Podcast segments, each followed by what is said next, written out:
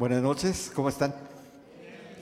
Me da gusto estar con ustedes realmente. Parece que tuvieron por acá mi hijo, a Isaías, ¿no? ¿Se portó bien? Bueno, díganme porque yo sí lo puedo regañar. ¿eh? Ah, entonces va a estar difícil para mí. sí, sí, sí, porque una u otra, pero así es. Bueno, eh, quiero primeramente eh, decirles que el plan era que también estuviera aquí mi esposa, pero eh, les explicaba a los pastores en su muy atenta invitación que ya tenía ya un compromiso de un curso desde hace un año, ya estaba agendado y es un compromiso que no se pudo, no se podía porque son con materiales, es gente que viene de muy lejos y bueno, ya todo. Eh, pero yo sé que esto por algo es que esté yo aquí y que si así el Señor lo dispone y pone el querer y el hacer en el corazón de los pastores, bueno, que la conozcan y que esté acá, ¿no? Así es que no va a haber quien me pellizque aquí al lado, entonces vamos a funcionar bien, creo yo.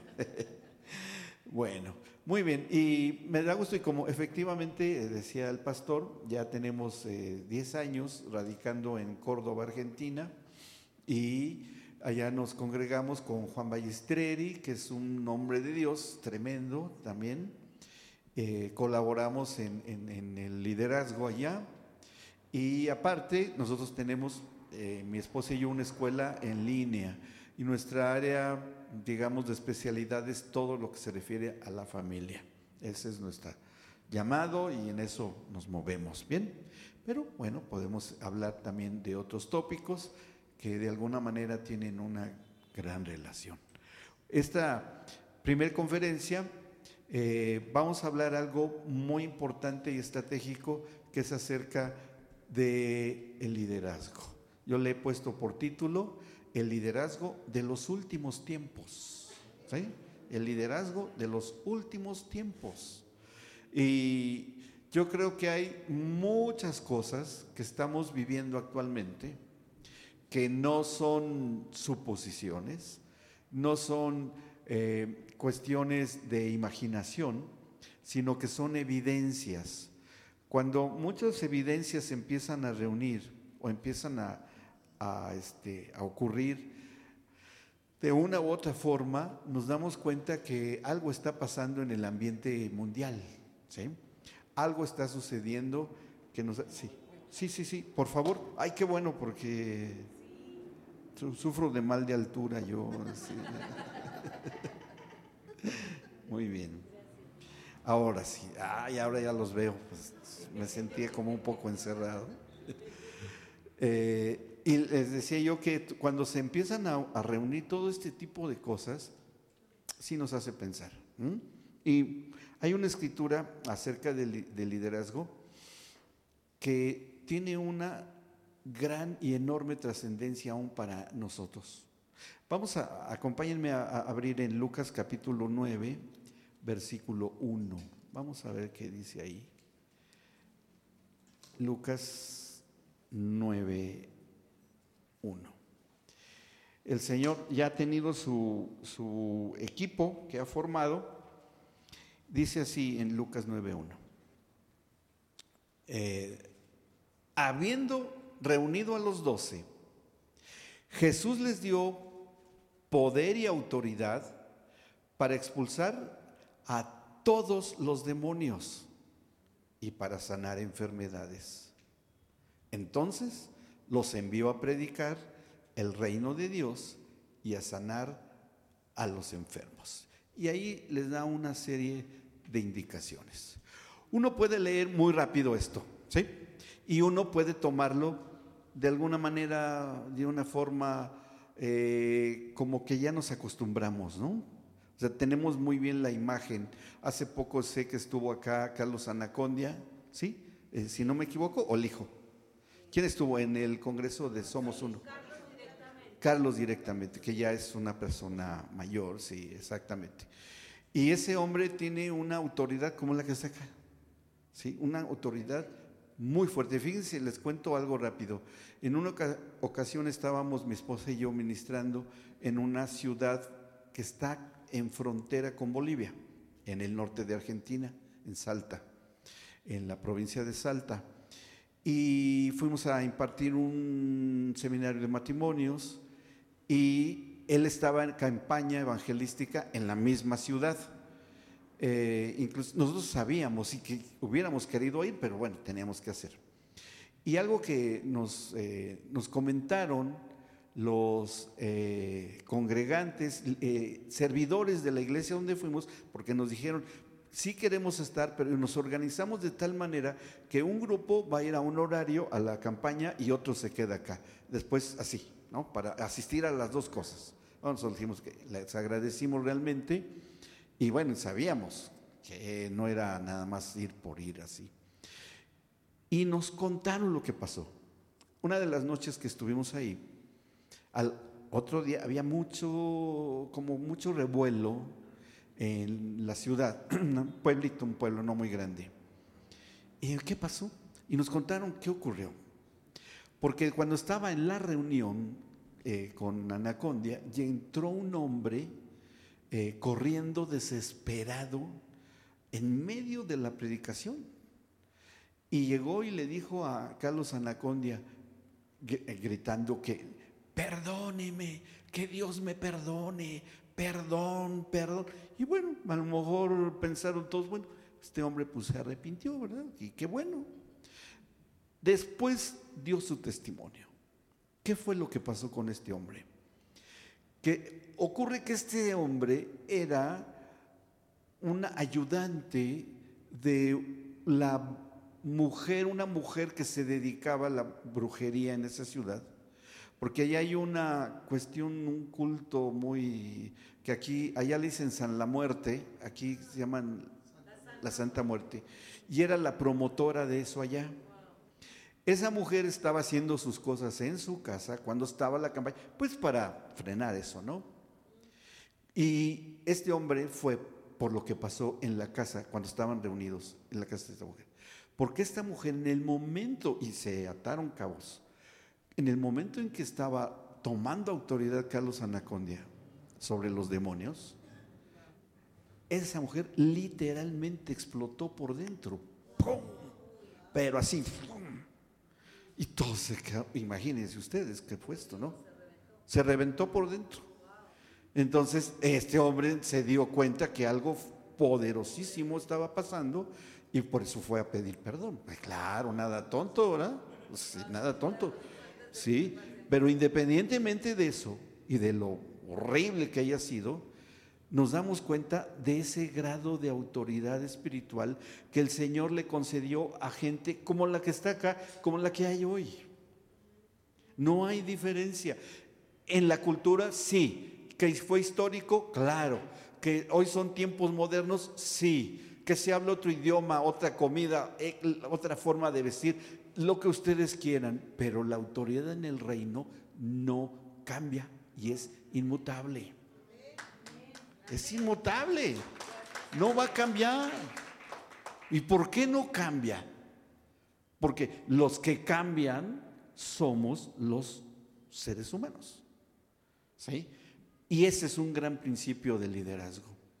Nosotros no podemos ajustar a nuestra propia perspectiva con las fórmulas que existen en el sistema del mundo a un liderazgo para aplicarlo dentro de las leyes inmutables del reino de Dios. No se puede. Es imposible. Es decir, no podemos ni debamos humanizar al Señor. Porque paradójicamente estaríamos haciendo de Dios, el Dios Todopoderoso, un ídolo. Es paradójico, ¿me explico? Porque estaríamos haciendo a un Dios a nuestra medida. Y eso no funciona, sino que nosotros tenemos la obligación de conocer el corazón y la mente del Señor para ajustarnos a sus requerimientos para ejercer un liderazgo poderoso como este. O como el de el ejemplo de, de otros que hay y que gracias a Dios que los hay, que han entendido que un liderazgo conforme a la perspectiva, al corazón, la mente y la sabiduría del Señor deba de ser bien establecida en el corazón de todos los que servimos al Señor y los que pretenden servir. Bueno, pues la palabra de Dios nos eh, enseña y nos muestra varias cosas que nos sirven muchísimo para poder adquirir esa línea, esa estructura de pensamiento del Señor acerca de lo que es un liderazgo. Bien, ahora, es importante que yo también haga notar esto. Ustedes seguramente han leído de la suegra de Pedro, ¿sí? ¿Se acuerdan? ¿Y qué es lo que decía? ¿Qué es lo que dicen los evangelios? ¿Cómo estaba la suegra de Pedro? Enfermita, con una gran fiebre. ¿Y qué pasó? ¿Qué hizo el Señor Jesús con ella? La sanó. No sé si se lo agradeció al Señor Pedro. Dice, no, Señor, ¿cómo haces eso? Yo que ya le daba gracias a... Ah, no, ¿verdad? Pero pues si tenía suegra, ¿qué tenía Pedro entonces? Esposa. ¿Y dónde aparece la esposa de Pedro en su ministerio? ¿Por qué no está la esposa de Pedro? O de los que ya eran casados. Dice, ay, yo no había pensado en eso, pero es una realidad. Porque ellos después del Señor Jesús, cuando oró en Juan 17, entendieron lo que es ser uno. Que el matrimonio de liderazgo delante del Señor es uno. Como veía Dan y Eva al principio. Porque si leen en, Génesis 5 dice que eh, llegó y vio a Adán, pero estaban los dos allí. Para el Señor Adán eran Eva y Adán. Para él eran una persona.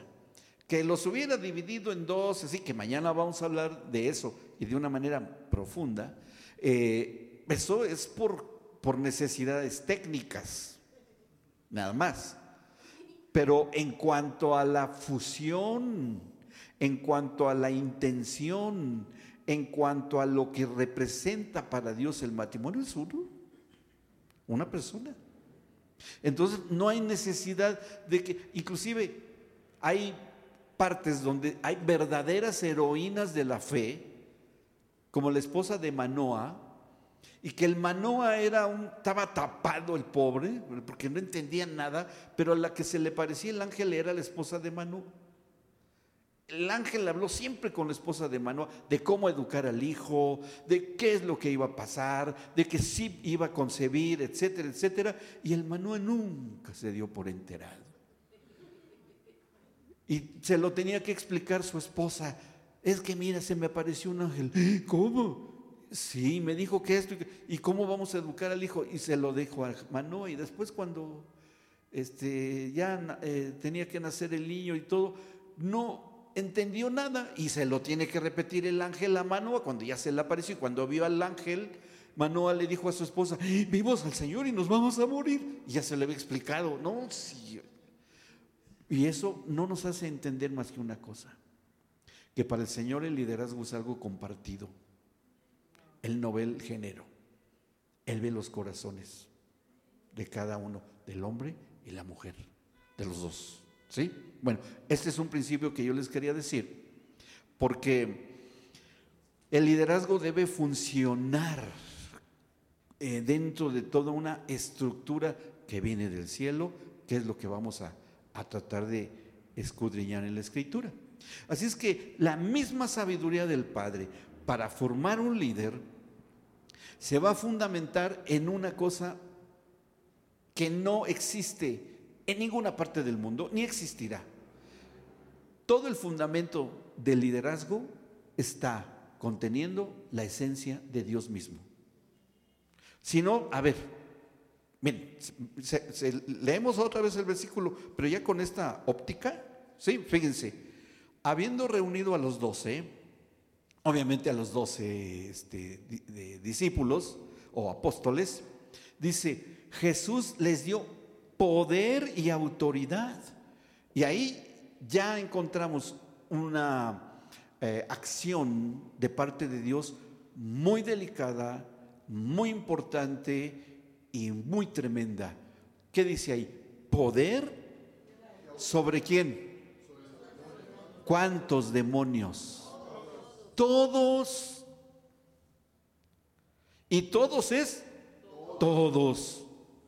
Ahora, esos demonios que están ahí descritos, que no dicen nombre ni nos interesan, ¿seguirán vivos o ya se murieron? Digo, en nuestros conceptos de, que estén vivos. O que ¿Seguirán activos o no? Claro, eh, se tiene, pero imaginen ustedes que el Señor Jesucristo a 12 gentes como nosotros, y que vamos a hablar de esto, les dio autoridad sobre todos los demonios. Esos que hoy siguen molestando, los molestaron esos discípulos. Esos mismos demonios que se andan moviendo. Miren, ¿y saben qué? Yo puedo imaginar que todo está, eh, hay una palabra mm, que me llama la atención, caterva. ¿Sí la han oído hablar? No sé lo que significa, pero se oye bien. este, toda esa agrupación de demonios, sí, montón así de un, patota en, Argentina, banda. Em, sí, eso. no lo voy a decir, pero está bien. y esos mismos demonios son los que hoy siguen dando. ¿Y a quién creen que se van a encontrar o deban encontrarse? A nosotros. Y miren, las, esas, esas, esos que no son generaciones, es una sola generación de demonios la que se reveló. Porque los demonios no engendran demonios. No pueden. ¿Me explicó? Entonces son los mismos demonios que se revelaron cuando fueron expulsados de su presencia. Entonces, para ellos es una tortura que venga una generación de líderes y se acaba su vida en la tierra. Y si se van con el Señor, se van con el Señor. Y viene otra generación. ¿Y saben cómo se ponen estos? Ay, ya vienen otros. Ay, ya volvieron. Otra generación que nos va a volver a manejar y a ordenar y sojuzgar como esa primera generación que hubo con el Nazareno. Son generación tras generación tras generación de liderazgo que está para torturar, para detener, para echar, para expulsar fuera a todos esos ejércitos de demonios. Pues, hay que hacerlo. Si no, ¿quién? Yo pregunto, ¿para qué estamos entonces acá? Porque que yo sepa, acá no se llama Club Fe Reino, ¿no? Donde se convive con cafecito y donas. Y se llevan muy bien los hermanos, algunos día cuartos, pero se llevan bien. ¿Sí? Hasta amorosos apodos.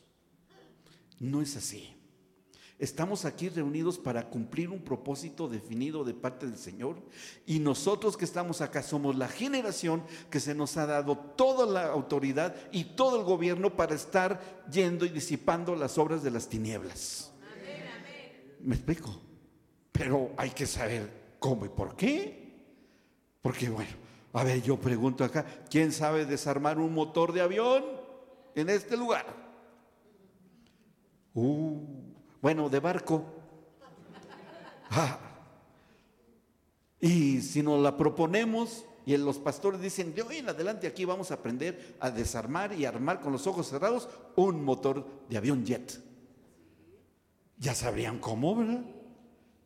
Y a lo, pues es lo mismo que tenemos que saber y no es que nos metamos a saber cómo funcionan las tinieblas, porque eso es como meterse a examinar la basura y el desperdicio, sino que nos vamos a meter dentro de, la reina, de, los, de las leyes del reino de Dios para saber cómo frenar todo eso, y no solamente el reino y el, el príncipe de este mundo, sino al sistema que maneja, que es el mundo. Y de ahí es lo útil de los testimonios, de cómo nos haya ido en la vida de mal, a los que les fue mal, ¿verdad? Para saber cómo operan. Yo no digo, no estoy diciendo otra cosa. Fíjense, se los puedo probar. Eh, sabemos a qué se dedicaba eh, Pablo el apóstol antes de encontrarse con el Señor Jesús, ¿verdad? ¿Qué, dice que hacía en Hechos o en los Evangelios? Dice que era, no, eh, Pablo, Pablo, Pablo, perseguidor que llevó a muchos a la muerte, porque él dice que le detuvo las ropas de Esteban cuando lo apedraron. ¿Sí? Él sabía, era fiscal religioso, él se dedicaba. Sabía todos los vericuetos de la ley judía para que mataran a los cristianos, como usted y como yo. O sea, había un acusador de los hermanos que así se identifica el diablo. Y él, con ese conocimiento experto de la ley, se convierte y es, se va al otro extremo. Y, ya sabemos que Pablo, ¿quién fue? Y cuando hubo en Hechos 19 unos, eh, un hombre que se llamó Ezeba, que era exorcista, como de algún club que conocemos por ahí, pero no lo voy a mencionar, y que tenía hijos que también practicaban el exorcismo, ¿qué dijeron los demonios cuando estos pretendieron sacar el demonio de un hombre? Le dijo, mira, miren, sabemos quién es Jesús y sabemos quién es Pablo, pero ustedes, ¿quiénes son? Y ¡pum! se va sobre ellos. O sea, sí saben los demonios, saben distinguir. Y saben ¿quién, tiene esta autoridad? ¿Me explicó? O sea, sí, está bien, este, eh, esos demonios ya ni han de existir. No, claro que están. Y claro, y que manejan muchos idiomas y que tienen muchos conocimientos, sí, pero ya no voy a hablar más de eso. Pero de que son, son. Y luego no solamente eh, les dio autoridad sobre el reino espiritual, sino que les dio autoridad sobre la creación. Cuando dice acá y leemos, y para sanar enfermedades. ¿A poco eran médicos los discípulos? Primero aprendan respiración asistida, ¿no? A dar masajes cardíacos y sepan curar ronchas, porque van a llegar mucho roñoso con ustedes. no, ¿verdad? No dice que los mandó, si, si, si, si fuese esta orden en un hospital, ah, diríamos, ah, pues qué existe, claro, los mandó a sanar enfermedades, pues claro, pues si pues, todos eran médicos, eran doctores, pero eran pescadores, eran excavadores de impuestos, eran lo que eran. Entonces, ¿cómo iban a sanar? ¿Qué dirían cuando tuvieran enfrente una enfermedad extraña y rara?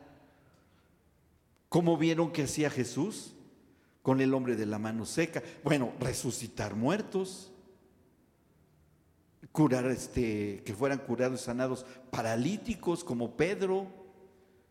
Sí, no sé, se metieron a, no, ¿saben qué? Para que sanemos enfermos como nos envió el Señor, vamos a tener que estudiar, estudiar algo de anatomía para que no oremos si se les han hecho los, los brazos o, que le salga una pierna al que le falta un brazo y que le salga aquí.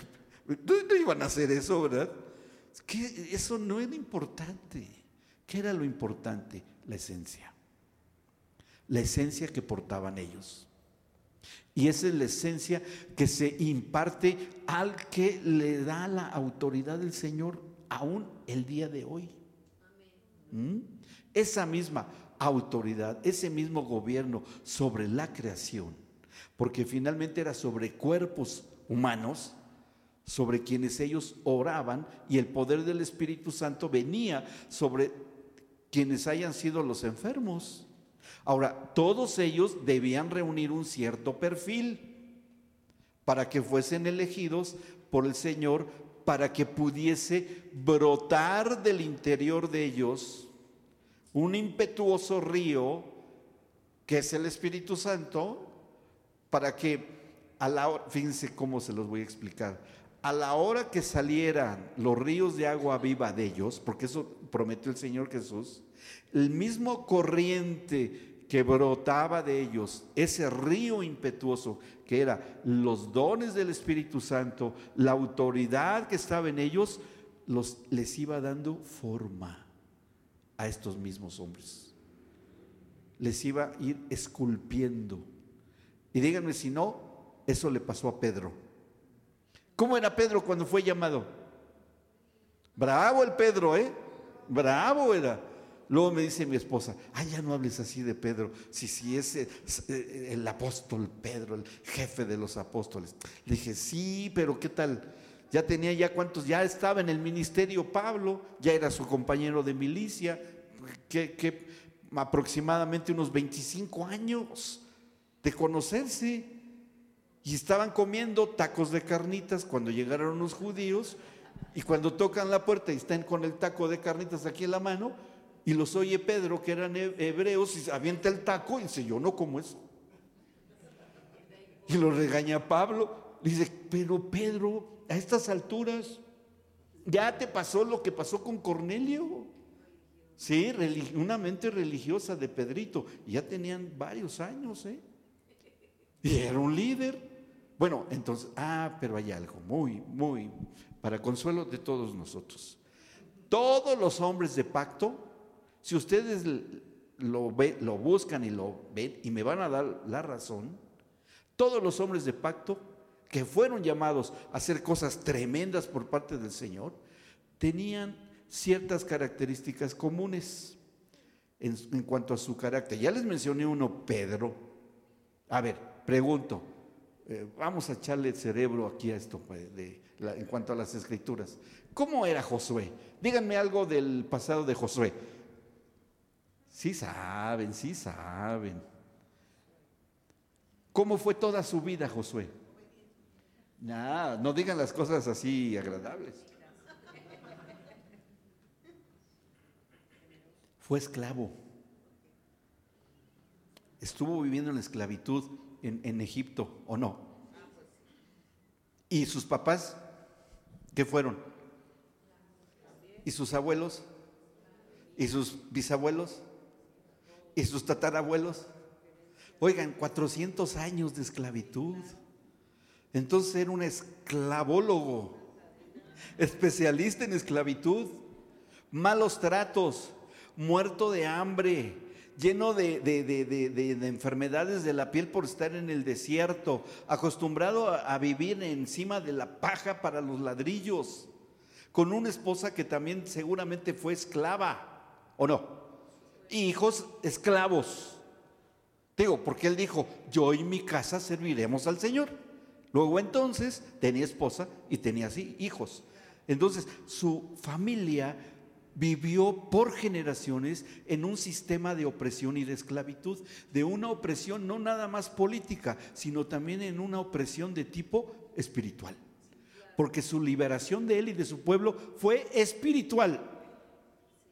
Lo político lo resolvió el Señor con una poca de agua que les echó encima al cruzar el Mar Rojo los, los egipcios. ¿Me explico? Eso lo resolvió. Miren, se acabó el ejército del faraón. Pero la cuestión espiritual, esa fue la buena. Esa es la que a nosotros nos interesa.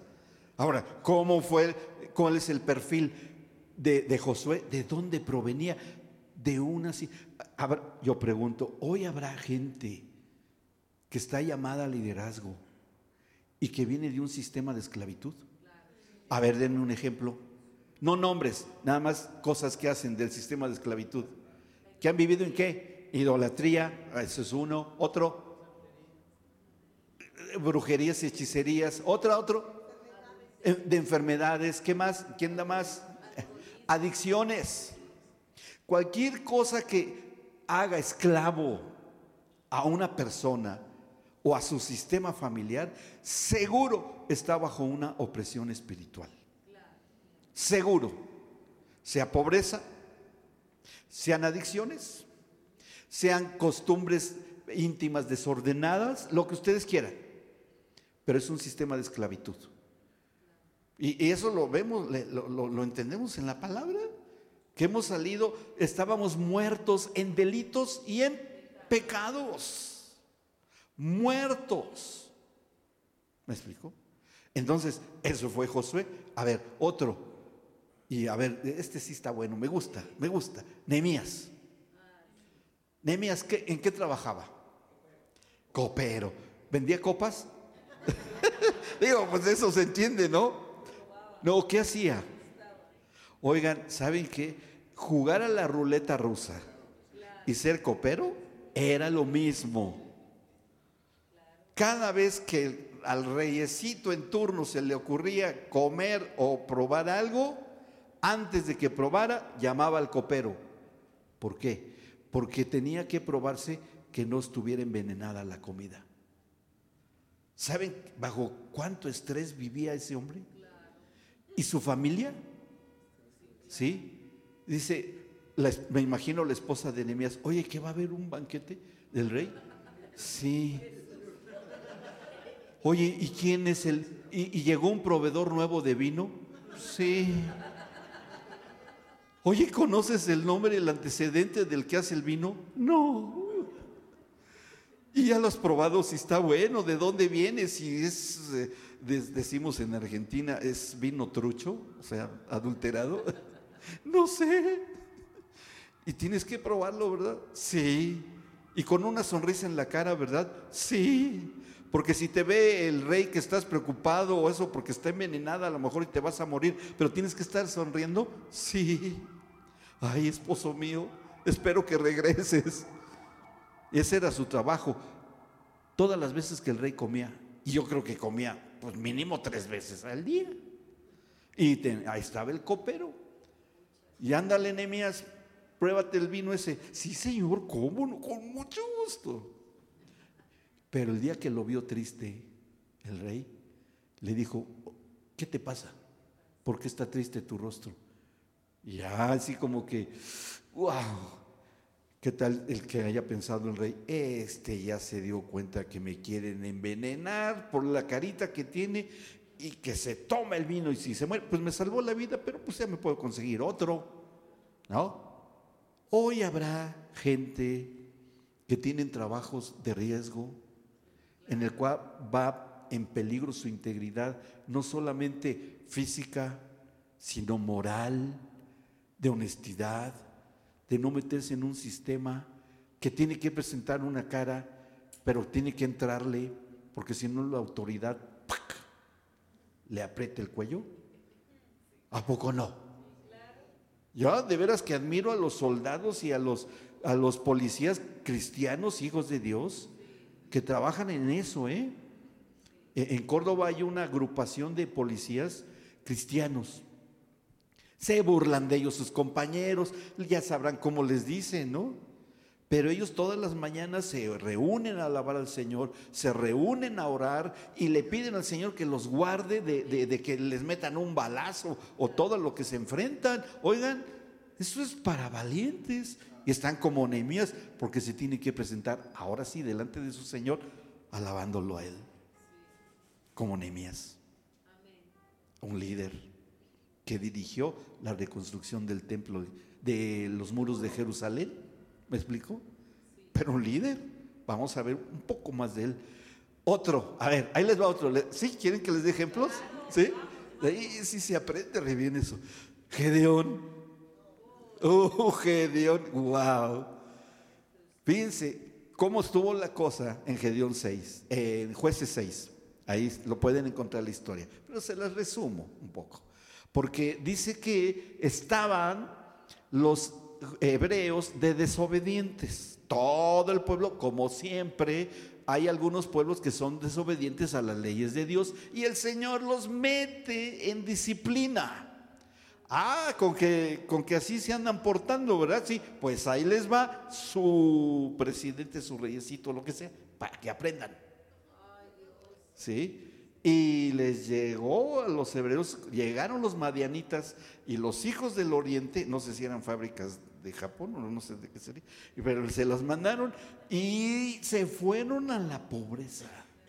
Les quitaron casas, les quitaron terrenos, les embargaron sus coches, les embargaron sus casas. Ah, no, eso fue, eso es hoy. Pero también hoy pasa.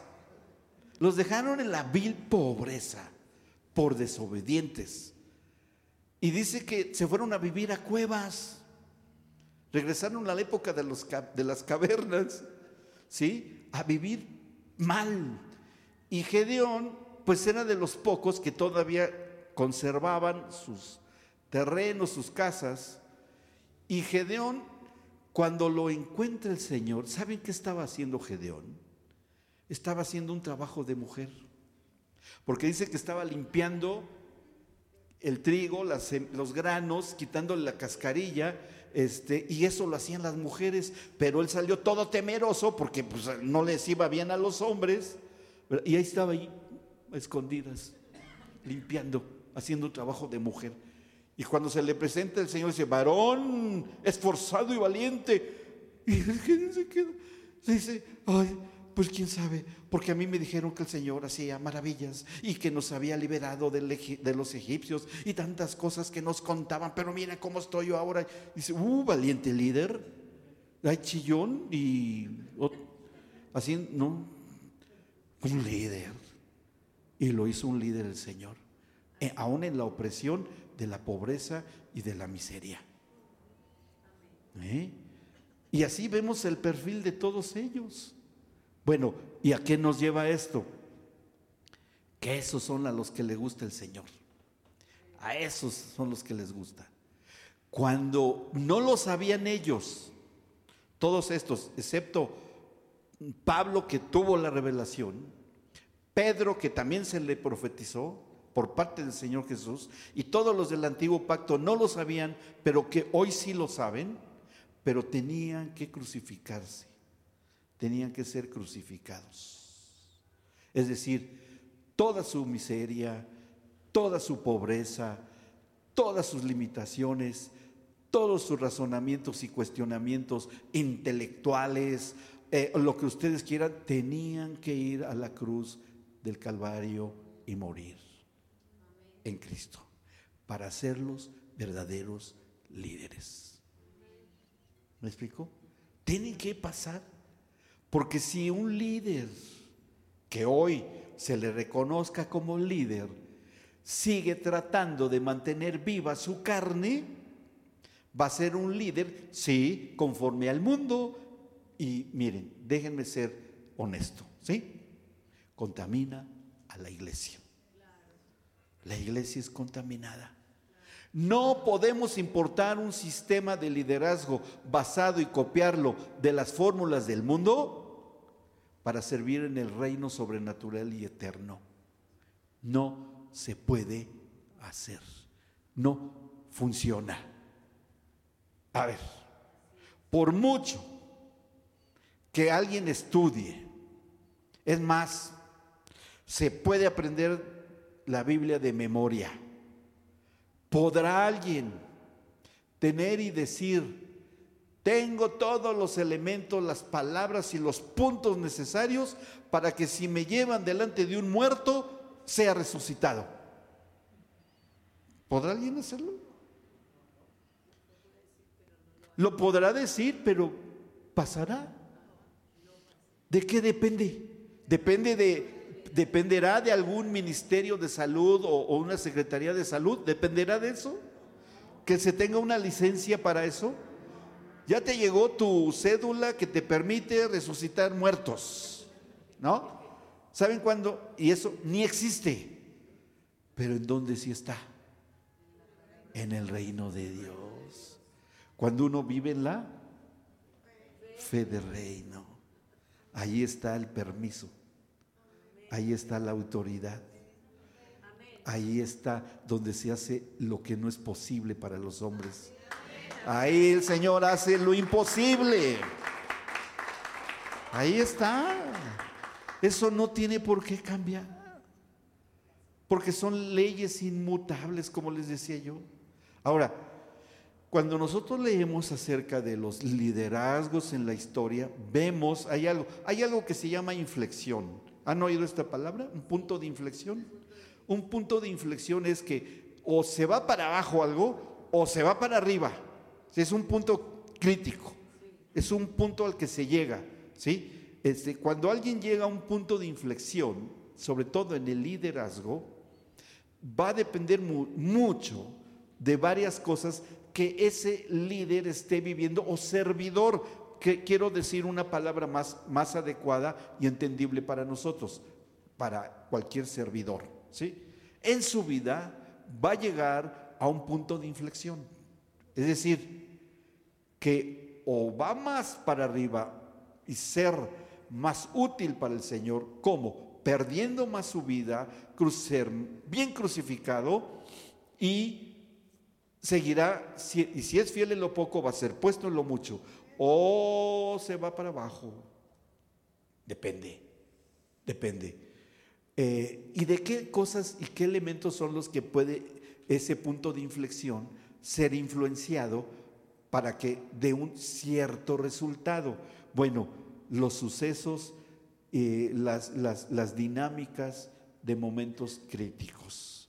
Hoy estaba yo leyendo una carta que envió un pastor chino de la iglesia subterránea en China, que vive en, este, en lugar, Wuhan se llama, ¿no? Creo que sí se pronuncia, Wuhan, donde está el centro de la aparición del coronavirus, de, la, de esa enfermedad.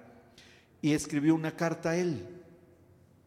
Y dice que sí están viviendo y pide que se ore por los cristianos que allá hay, ¿sí? Que están en una situación muy crítica, pero dice, pero conservamos la fe en el Señor. De que Él nos va a preservar y nos va a cuidar. Ellos obedecen a las autoridades, dice que ellos salen nada más a las puertas de los edificios, pues yo creo que para, pues mientras ahora todavía tienen comida, ¿eh? todavía tienen en sus casas, pero la ciudad, los videos que se han visto están totalmente desiertas las calles, ¿eh? no sale nadie, nadie, están todos en sus casas y es una ciudad grande, no sé si es de tres o cuatro millones de habitantes, algo así pero no salen. Y la gente este, también subieron un video de una mujer de ahí con, con máscaras, con traje y, todo, y, está diciendo ella que en realidad ha habido más muertes de lo que ha anunciado el gobierno chino. Muchísimas más muertes, pero lo callan. Lo están callando por políticas mundiales. Que ahorita ya hoy sacó una restricción el gobierno de Estados Unidos que no van a permitir la entrada de ninguna persona, quien sea, a Estados Unidos si viene de China. Y, está tremenda la cosa. Pero bueno, nosotros sabemos que eso está profetizado. Está profetizado porque dice que habrá pestes. A nosotros no nos debe de admirar. Nos debe de admirar al que no cree en eso. ¿Sí? sí no, no, no, no son casualidades. Bueno, todo este tipo de influencias sociales y acontecimientos mundiales, todo lo que está ocurriendo hoy con Israel, ustedes saben que está siendo diariamente bombardeado. No sacan las noticias, no las sacan. ¿Por qué? Porque el común del mundo tiene una mentalidad contraria al pueblo de Israel. Entonces no sacan las cosas como son, pero sí vemos los videos de cómo han lanzado los misiles y son, aparte de que ellos los destruyen, pero vemos cómo muchos misiles se regresan de donde los lanzaron. ¿Eh? ¿Sí? Regresa nuevamente a donde lo lanzaron. ¿Y qué eso quién lo está haciendo? Dios. Y, vemos ahí toda una serie de cumplimientos proféticos que nosotros aquí, por lo pronto, mis amados, estamos muy cómodamente sentaditos, ¿verdad? Y vemos cómo pasan las cosas. Pero como si eso fuera de otro planeta. ¿Mm? Ay, pues quién sabe dónde estarán pasando estas epidemias, qué gripe. No, yo me voy a tomar mi, jugo de naranja y no me va a pasar nada. Bueno, eso podría pensar alguien, pero a la hora de la hora, todo liderazgo bajo esas circunstancias críticas debe ser probada. Tiene que ser probado. ¿Dónde está la fe? ¿Dónde está la confianza en el Señor? Y todo lo que afecta y no he hablado sobre las cuestiones que afectan a la familia, ¿eh? a los hijos, que ahí es donde vienen muchas cosas. Y vamos a hablar acerca de la primera iglesia y de la segunda iglesia. Y de las familias que están en la primera iglesia y en la segunda iglesia.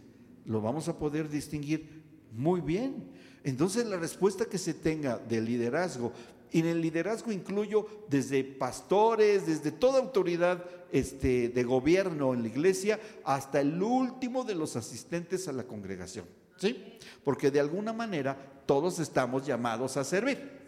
Claro, en mayor o menor grado, recién nacidos o ya ancianos, pero todos tenemos un llamado a servir. ¿Bien? Ahora, depende, depende mucho de la respuesta que se tenga de cómo respondamos a estas situaciones. Miren, hay un ejemplo muy claro que ustedes yo creo que van a, entender. El rey Salomón. ¿Sí? El rey Salomón fue muy, muy buena onda, ¿a poco no? ¿Qué escribió el rey Salomón? Proverbios, el cantar de los cantares, el libro de los proverbios, o sea, cosas maravillosas Un hombre que tuvo una sabiduría dada por Dios, pero tuvo un error. Un gran error. Pidió mucha sabiduría para los entendimientos de las cosas del Señor, pero no pidió sabiduría para él mismo. No la pidió. Miren, eh, yo estuve en Israel una, una vez, me acuerdo, y cuando estábamos ahí por el Monte de los Olivos, más allá se veía un, así en un cerro, se veía un terreno grande con bosque, un terreno boscoso. Y le dijimos al guía, oiga, ¿qué es allí? Porque se ve bonito, ¿no? El lugar se ve medio salvaje, pero se ve bonito, como una selvita. Dice, ese lugar se llama el Monte del Escándalo. ¿Y por qué? Dice, porque en ese lugar el rey Salomón tuvo a todas sus concubinas. Y desde entonces jamás han vuelto a construir nada en ese lugar. Nunca. Porque el Señor vio el final de Salomón. Se metió con mujeres amonitas, con mujeres moabitas y empezó a adorar a los mismos dioses que adoraban ellas. O sea, chafeó en su autoridad de liderazgo Salomón. ¿Me explicó? O sea, tuvo un punto de inflexión. Sí, ¿saben qué fue lo que hizo que Salomón se fuera para abajo? La paz, en la que logró establecer con políticas, pero se olvidó de Dios. Entonces, ¿de qué sirvió su liderazgo? Que fue levantado por Dios, sí, y que con él terminó el pacto con David su padre, porque él le dijo a Salomón, yo no voy a hacer, y se lo dijo a, David, tú eres un hombre, un varón de guerra y tienes las manos llenas de sangre. Así es que yo voy a hacer mi pacto que hice para contigo, que me construyas una casa, la voy a hacer con tu hijo Salomón. Y es cuando lo nombra líder del pueblo de Israel. Y empezó Salomón como un rey tremendo, años viviendo en paz, progresando, enriqueciéndose el, pueblo de Israel. La mejor época en la historia de Israel fue en esa época del rey Salomón. Y debía haber muerto viejo, lleno de honra por parte de Dios, como haya muerto David, como haya muerto José, como hayan muerto todos estos grandes hombres, líderes, ¿verdad? Pero no murió en el oprobio y en la vergüenza como una apóstata. ¿Qué le pasó a él? Su punto de inflexión, las riquezas, la fama y la dama. Como dice el hermano Wayne Myers, ¿no? Sí, la lana, la fama y la dama. ¿no? ¡Fum! La echó para abajo. Que esos son los grandes aguijones venenosos para el liderazgo. Y la fama, uh, los hombres. Y, y yo sé que aquí no se da en México, pero los que cantan y tocan música. Y no lo digo por el grupo de alabanza. No es una piedricación, ¿eh? No, es una piedricación. Pero la fama les ha hecho mucho daño a muchos músicos. Mucho, ¿sí?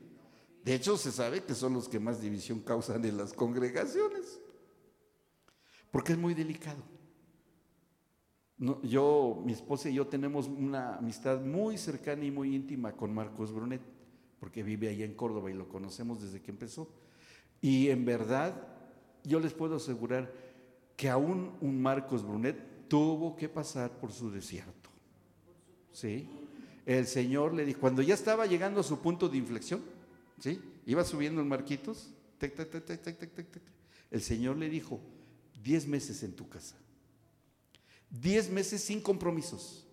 Diez meses sin que nadie te vea. Te vas a dedicar a tu esposa y a tus hijos.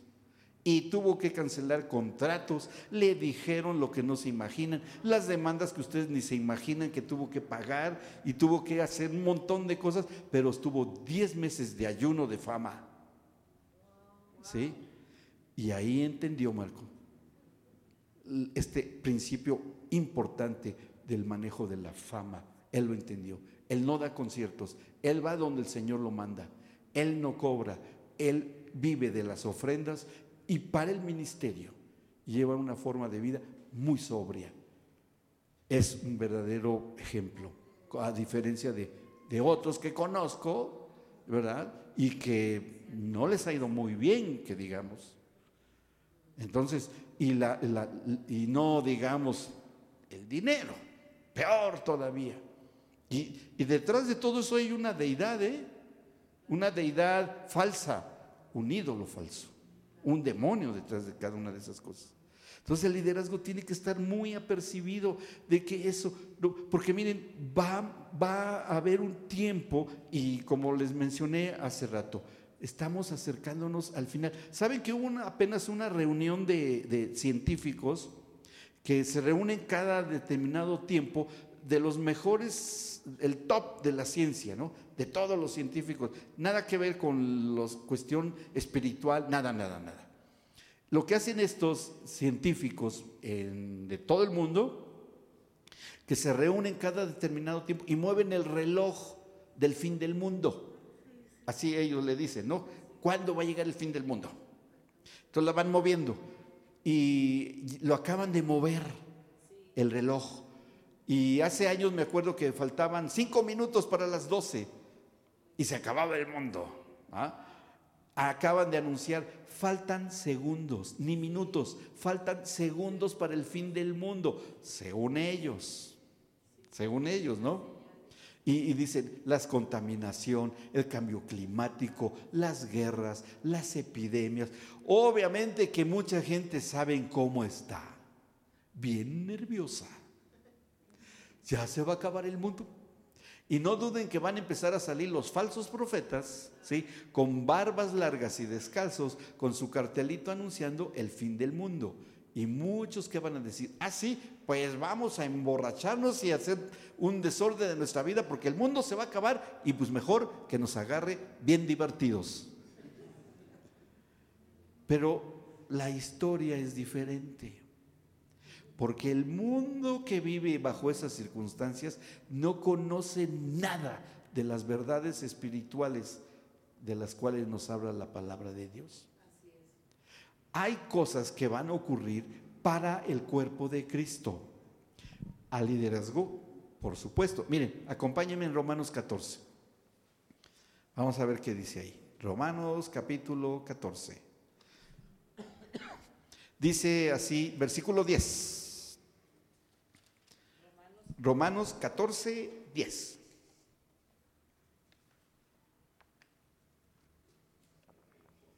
Dice así. Yo todavía soy de Biblia de papel, ¿eh? Y de letra grande, porque ya nos cuesta trabajo.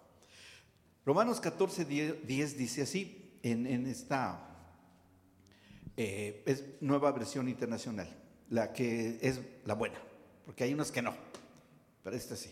Conozco yo al doctor Jaramillo y sé su trabajo. Así es que ahí nos basamos en esto. Dice Romanos 14, 10. Tú entonces, nos habla a nosotros, ¿por qué juzgas a tu hermano?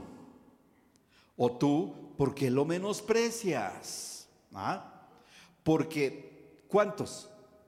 Todos tendremos que comparecer ante el tribunal de Dios o de Cristo todos. Está dirigida a cristianos, ¿eh?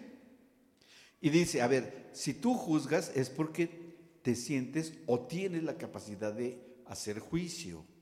Digo, porque habla aquí de que tú que juzgas, ¿no? O que menosprecies, o sea, que veas como inferior a tu prójimo. Puede estar ubicado en esas conductas un líder, sí, y hablando sanamente, un líder sí se le dan criterios para emitir juicios morales o inclusive espirituales en cierto grado, ¿verdad? Sí tiene capacidad, porque se lo dijo el Señor a Pedro.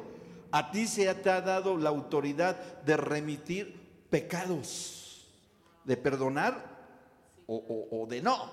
O sea, le dio capacidad de hacer juicio espiritual a los llamados al servicio de liderazgo. ¿Me explico? Por eso aquí se le está hablando y lo ubicamos dentro del liderazgo. Comparecer al tribunal de Cristo. Y vamos a leer este, otra escritura en segunda de Corintios, capítulo 5. Y esta está muy buena esta escritura aquí. Segunda de Corintios 5, versículo, también el versículo 10. Dice, ah, porque es necesario, otra vez, que todos, ¿quiénes?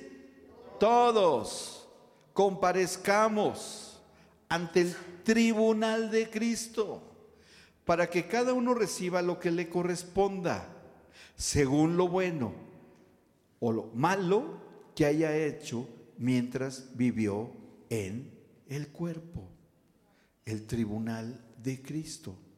¿Cuál es ese tribunal de Cristo? ¿Será el del juicio del trono blanco que está descrito en Apocalipsis? ¿Será ese juicio, el juicio final, como le llaman? No, este es el juicio de los creyentes. ¿Sí? No es para condenación, porque dice que todos serán salvos. Este es para ver lo que hicimos en nuestra vida en relación con el cuerpo de Cristo. Miren, en el griego, tribunal es bimá, ¿sí? Bimá. ¿Qué significa estrado? Como el de las Olimpiadas.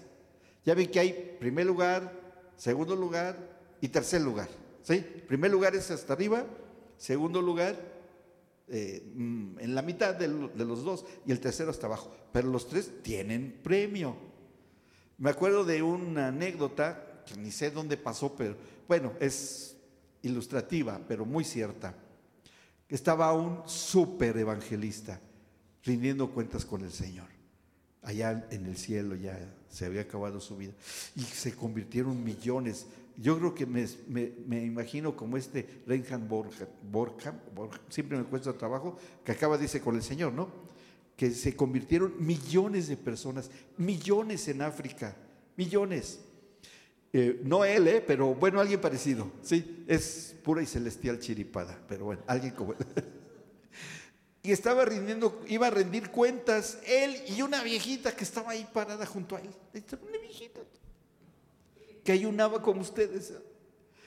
Y él estaba diciendo, y estaban las coronas, ¿no? La mesa con unas coronas gigantescas. Y él decía, ay, ¿cuál será la mía? Yo creo que la más grande, porque a ver, en esta campaña hubo 100 mil, en esta otra 25 mil, en esta otra 50 mil. No, fue coronota que, con rubíes y diamantes y todo, ¿no? Bien contento el evangelista. Y ya llega el Señor y empieza a nombrar para las coronas. Y ya nada más quedaba una, y ya nada más quedaba él y la viejita. Y se volteaba y dice, ay, esta viejita, bueno, pues pobrecita, la voy a abrazar. Y, y llama el Señor para la última corona. Y llama a la viejita. El Señor. Y se queda el evangelista. Eh, pero, eh, y, yo. Y el Señor le dice, ¿sabes por qué le doy la corona a él? Porque ella es la que oraba por ti. sí, así va a ser. Así va a ser. Porque los más pequeños son llamados en el reino de Dios los más grandes. ¿Me explico? la humildad y la mansedumbre, la oración. Esa es una verdad. Entonces, en el tribunal de Cristo, por ahí dice también la escritura, pero ya, ya me estoy pasando de tiempo, pero ahí dice que todas nuestras obras, si son, y las categoriza el apóstol Pablo, si son de madera, si son de heno o si son de hojarasca, ¿sí? Por un lado. O si son de oro, de plata o de piedras preciosas. Y el fuego consumidor de Dios que va a caer sobre cada uno de esos elementos va a probar. Y esas son las obras que nos toque hacer. Obviamente que si es heno, madera u hojarasca, ¿qué creen que le va a pasar con el fuego consumidor de Dios? ¿Qué le va a pasar eso? Se va a quemar. Dice, a ver, ¿por qué predicabas? No, pues porque me sentía bien. Y, este, y, ¿Y por qué hiciste tantas obras sociales? No, pues porque mm, pues se veía, se sentía re bonito y emocionante ver, darles y sacarme la foto cuando les daba la comida y es, ah, muy bien, muy bien, ¿verdad? ¿Y qué más hizo? Uy, me fotografié, bueno, me pedían autógrafos. Los funcionarios públicos me pedían autógrafos. Ah, qué bien. Bueno, ahí te va el fuego. ¡Fum! ¿Qué quedó? Nada, Señor. Claro, porque eso era pura combustible del mundo. ¿Me explicó? Ah, pero ¿qué tal? Como esa viejita. Cuando venía el fuego y eran puras obras de oro. ¿Y qué le pasa al oro o la plata o a las piedras preciosas cuando viene un fuego intenso? Se quema la escoria. ¿Y cómo queda? Más pura, más purificado. Así es que podemos estar haciendo, según nuestra mentalidad humana, haciendo un pequeño trabajito en el reino. Así, chiquitito. ¿Qué hacías ahí cuando me servías? No, pues este, se acomodaba las sillas. Ah, ¿Qué más hacías? Pues lavaba los baños y nunca me dejaron predicar. Yo no te dije que predicaras. No, eres, no eras bueno para eso. Mira, yo conocí un tartamudo que tuvo que poner a su hermano en su lugar para que hablara. ¿Sí saben quién, no? El hermano de Moisés, Aarón. Dice, y, y eso que fue príncipe, y que conocía muchos secretos de los egipcios y que se vestía de lino y no fino como mis santos, sino lino egipcio, del mejor. Y pero cuando le mandé mi fuego, ¡fum! No le quedó nada. Y se tuvo que volver pastor y llegar a lo más bajo. Es más, te platico una cosa. Hasta un día me lo quise echar al plato, al, al al Moisés ese. ¿Sí? ¿Cómo? ¿Por qué si era el gran líder y legislador? sí, pero no, no circuncidó a su hijo. Y era el que iba a hacer la ley y no lo circuncidó por descuidado. Por eso me lo iba a echar al plato. Lo bueno es que su esposa fue y circuncidó a Gerson y me aventó el prepucio enfrente. Le dijo, mi esposo es esposo de sangre, Señor, no lo mates. Por eso lo perdoné, pero ve mi fuego. Si no cumples mis mandamientos como debe de ser, con humildad, con modestia, aunque sea acomodar sillas, pero yo veo la intención de tu corazón. Y eso es para lo, que cuenta para mí. ¿Explico? Así es. ¿Sí? Y el Señor nos ha dado esa capacidad, así como leímos de, de tener criterios, de tener juicios, de aplicarlos con sabiduría, eso es precisamente lo que tenemos que hacer nosotros. Porque les quiero decir algo, y ahí vamos a estar. Yo sé que ustedes y yo ahí vamos a estar. Primera de Corintios 6. Miren, vamos a ver qué dice acá. Primera de Corintios 6, versículo 2. Dice, Está tremenda esta escritura por lo que se nos anuncia. Primera de Corintios 6.2. Vamos a, ahí estoy viendo la pantallita, a ver si podemos poner el 6.2, si no yo se los leo. Dice, ¿acaso no saben, se nos, se nos está hablando a nosotros, ¿acaso no saben que los creyentes juzgarán al mundo? Y si ustedes han de juzgar al mundo, ¿cómo no van a ser capaces de juzgar casos insignificantes? Se nos va a dar esa autoridad de juzgar al sistema del mundo. ¿Saben quién va a pasar delante de nosotros? Ese sí, en el juicio del trono blanco. Ahí sí. ¿Saben quién va a pasar frente a nosotros? Nosotros como los santos del Señor, de estar ahí haciendo este juicio, ¿saben quién va a pasar frente a nosotros? ¿Creen que va a pasar Nerón? Sí. ¿Creen que va a pasar Hitler? Sí. ¿Creen que van a pasar los más grandes y perversos hombres y mujeres que hayan existido sobre la tierra? Sí. ¿Y quién creen que los va a juzgar?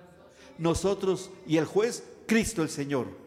Y nosotros como el jurado para decir al infierno que el Señor ha preparado para ustedes, malditos, al fuego eterno.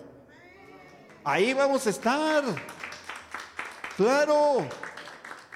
Oiga, pero la práctica es hoy. El entrenamiento es la vida de liderazgo para tener esta capacidad. ¿Me explico? Ahora, para juzgar a la maldad, ¿cómo se tiene que vivir en esta vida terrenal? ¿Con qué? Con humildad. Para ser obedientes a las leyes, no las vamos a obedecer cuando ya estemos delante del Señor. ¿Ya para qué? Señor, allá en el cielo, ¿no? Me imagino cuando estemos allá. Señor, ¿y aquí me tengo que congregar también los domingos? No puedo ir a jugar al Edenco. Nunca he jugado con los leones y aquí son muy mansitos. No. Allá es una vida permanente de adoración y alabanza, en donde el tiempo pierde el sentido, donde un minuto puede ser un millón de años y un millón de años puede ser un minuto nada más. ¿Me explico? No tiene nada que ver nuestras medidas humanas. Entonces, eh, eh, sí, sí vamos a llegar allá al tribunal de Cristo. ¿Se nos van a pedir cuentas? Claro que sí. Y si aprendimos la esencia del Señor Cristo Jesús, a ser mansos y humildes de corazón, vamos a poder estar en este tribunal. Y quiero decirles que ese tiempo ya se está acercando. Ya ya viene, ya viene. Todo el cuerpo de Cristo, toda la iglesia de todos los tiempos, estaremos reunidos por primera y última vez, cuando ya estemos allá. Porque allá está una gran parte de la iglesia que no vemos, la iglesia invisible.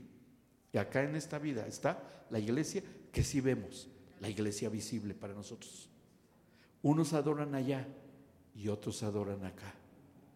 Unos allá ya, ya, ya es esencia y parte de ellos la obediencia. A nosotros nos cuesta. Tenemos que disciplinarnos. Tenemos que entrenarnos. Tenemos que ser, como lo dice ahí, mansos y humildes de corazón. Todos los criterios que hoy debamos asumir como liderazgo. Para aprender a armonizar y tener sabiduría de las cosas que ocurren para aplicarlas a nuestra verdad presente y saber con sabiduría cómo vivir esta vida en el servicio al Señor, en la familia, de saber reconocer los tiempos, porque a nosotros, a los fariseos no lo entendían, pero quienes tenemos el discernimiento de espíritus, palabra de ciencia, palabra de sabiduría, si aprendemos y, y podemos discernir los tiempos que estamos viviendo para saber cómo comportarnos verdaderamente en una vida de santidad. Y esto es tan difícil de hacer que nuestra mente humana sería imposible que lo pudiéramos hacer. Necesitamos, fíjense, ¿qué necesitamos para que lo, lo logremos? ¿Saben qué es lo que necesitamos tener para lograrlo? No es nada más tener la llenura del Espíritu Santo, ¿eh? Porque podemos cantar alabanzas como hace rato, decirle al Espíritu Santo que sí, que fluye, que no es suficiente. Y no es porque el Espíritu Santo no sea suficiente, es más que suficiente. La cuestión es nuestra mente. Y tanto así lo sabe el Señor que Él nos promete darnos la mente de Cristo. ¿Eh? Eso es lo que nos hace entender los tiempos finales. Eso es lo que nos hace cambiar nuestras actitudes. Necesitamos forzosamente, mis amados hermanos, tener la mente de Cristo para reconocer el propósito y el diseño original y principal del Señor y aunque estemos en nuestro punto de inflexión, que eso es privado y eso es de cada quien, en lugar de irnos para abajo, nos vayamos todavía más hacia arriba, con la mente de Cristo. Reconocernos que nuestra carne debe estar crucificada y nuestro espíritu debe estar viviendo y practicando y disfrutando de gloria en gloria en Cristo Jesús. Con toda la obediencia, con todo lo que tengamos que hacer. No hay, y por favor, mis amados, no hay, no existen ni iglesias pequeñas ni iglesias grandes. Eso es una medida humana. ¿Sí? Es una medida humana. Porque tenemos el espíritu y la mente de Cristo en nosotros. ¿Quién se atreve a medir la mente de Cristo? Ahora yo pregunto, ¿usted la tiene? Sí. Yo tengo la mente de Cristo, cada uno tiene la mente de Cristo. Pero ¿nos atreveremos a medir la mente de Cristo? ¿Nos vamos a atrever a ponerle una medida? ¿Qué es lo que sí le trata de poner una medida? Nuestra mente humana. ¿Me explico? Mañana vamos a hablar algo muy importante. Porque el Señor Jesucristo se presentó en su ministerio ante el mundo como el Hijo de Dios y el Hijo del Hombre. Eso tuvo una razón muy importante para nosotros y muy poderosa. Hijo de Dios e Hijo del Hombre. Hoy nosotros tenemos esa dualidad también. Pero tenemos que entenderla para dosificarla, para ser sabios cómo llevarla. Y aprenderemos, aprenderemos mucho. Así es que no nos veamos como el dedo chiquito del cuerpo de Cristo, porque le estamos poniendo ya una medida al Señor. ¿Me explico? Somos un enorme cuerpo, uno solo, uno solo, en todo el planeta Tierra, que está haciendo y cumpliendo el propósito, dirigidos por una sola cabeza, que es Cristo el Señor. Y a Él tenemos que oírlo, que su sangre fluya de su cabeza hacia su cuerpo. Y eso se llama unción. Para entender lo que Él quiere que hagamos. Porque ahí va el mensaje. Y la vida. Porque en la sangre está la vida. Y en la sangre de Cristo está la vida eterna. Y cuando de la cabeza viene el mensaje, viene el ADN de Dios, y se incorpora en cada célula de su cuerpo, entiende el propósito, para dónde debe caminar, qué debe hablar, qué debe decir, cómo debe ser, qué tiene que hacer y dónde está. Y eso es lo que cada parte del cuerpo de Cristo debe aprender. Y lo aprenderemos. Mañana hablaremos sobre esto.